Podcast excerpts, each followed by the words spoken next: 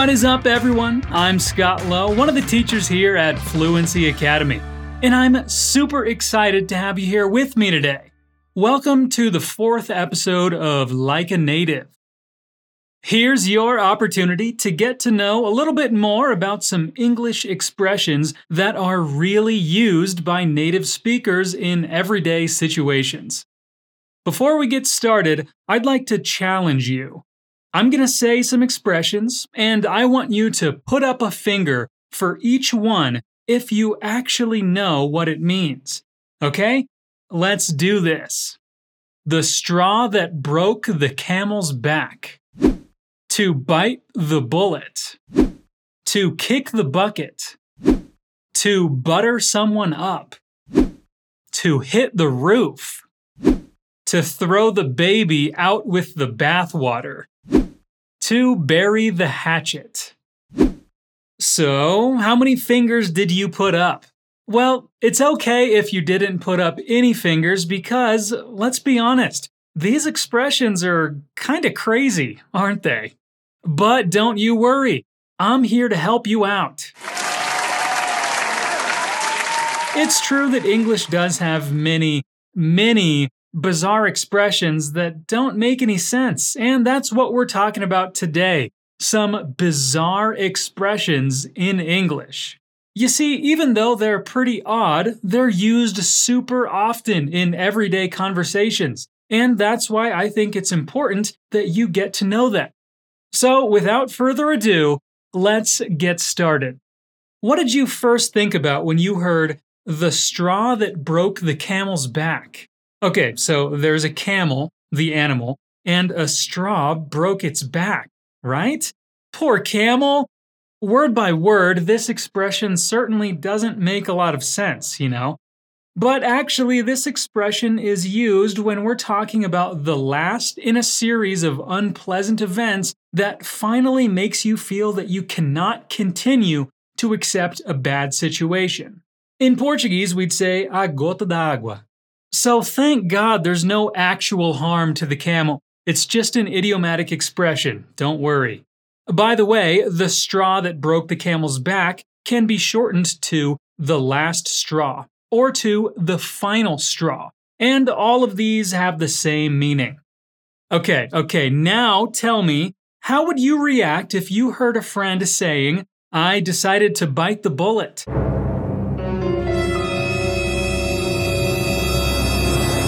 Whoa, don't panic, okay? When a person uses this expression, they're not literally telling you they're gonna bite into some ammunition. Like, who would do that anyway? You use the expression to bite the bullet when you're forcing yourself to do something unpleasant or difficult, or to be brave in a difficult situation. I mean, I hate to go to the dentist, but I have to bite the bullet and go there twice a year, you know?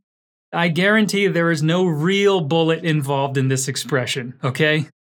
And by now you might be thinking that English is an insane language, and I can't deny that. But Portuguese is crazy too, you know? I found it very difficult to understand the Portuguese expression bater as botas. The first time I heard it, I was like, boots? Kick the boots? Why is that such a bad thing?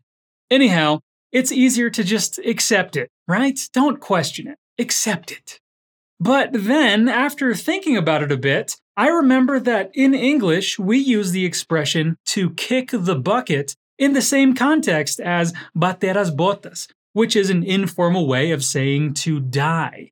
So in Portuguese, you guys kick the boots, but in English, we kick the bucket. And it is in no way related to the expression chutar o balde, I know it would be so much more convenient if they meant the same thing, but I promise you, kick the bucket means to die. Alright, now if you're thinking these expressions I'm showing you are strange, check out this next one. You know that butter is that yellow, edible, fatty substance made from milk that we eat with our bread or use for cooking and baking, right? But what if I tell you that my wife's been buttering me up? What would you think? Like she's putting butter all over me? So either we're into some really freaky stuff or she's gonna fry me. no, fortunately, neither of those is true. That would be really creepy. No, the truth is that to butter someone up actually means flattering or praising someone as a means of gaining their help or support. Like when you're extremely polite to someone and say that this person is so beautiful and so intelligent because you're about to ask this person for a big favor. This is to butter someone up. Something like bajular alguém ou puxar o saco de alguém. That's a good one. I mean, the expression is good, but I don't like when people try to butter me up. What about you? And by the way, I remember once my brother was buttering my mom up so much because he wanted a new video game for Christmas and she hit the roof. What? Scott, a sua mãe bateu no teto? Well, I'm sorry, that's another bizarre expression, I suppose. Actually, to hit the roof means to suddenly get very angry. Like when I wake up in the morning and there's no erva pro meu tereré, guys, I hit the roof. No kidding. It drives me nuts. But now we're about to see the craziest one yet. Are you ready for it? Imagine you're talking to a friend and they tell you that they threw the baby out with the bathwater. What's your reaction? I mean, like, what? Seriously? okay, to be honest, this one doesn't sound so crazy to me, but I guess it must sound delusional to you guys. Who on this planet would throw the baby out with the bathwater? Like you're giving your kid a bath and oops, just forgot about them and throw them out with the water? But chill out, okay? It's not what it looks like. As a matter of fact, the expression throw the baby out with the bathwater is used when we want to talk about an avoidable error in which something good is eliminated when trying to get rid of something bad. It's like when you fix an error, but you also lose good things from it. So imagine your friend Bob is on a diet because he wants to lose weight. Well, the problem is that he loses so much weight that eventually he gets sick. Bob threw the baby out with the bathwater because his health, the good thing, was lost while he was trying to get rid of his extra weight, the bad thing. Do you get it? It's pretty odd, I know, but it's kind of fun to know about, isn't it? Now, here's the last one for today. Do you know what a hatchet is? It's like a small axe, um the one that people use when camping, chopping up small pieces of wood to build a campfire. Well, now you know what a hatchet is. What do you think of the expression to bury the hatchet? No, I'm sorry to disappoint you, but it doesn't mean literally o machado, which would make more sense, but in fact it means to stop an argument and become friends again. Sometimes it's better to just stop fighting and move on, isn't it? Just bury the hatchet. Something like fazer as pazes in Portuguese.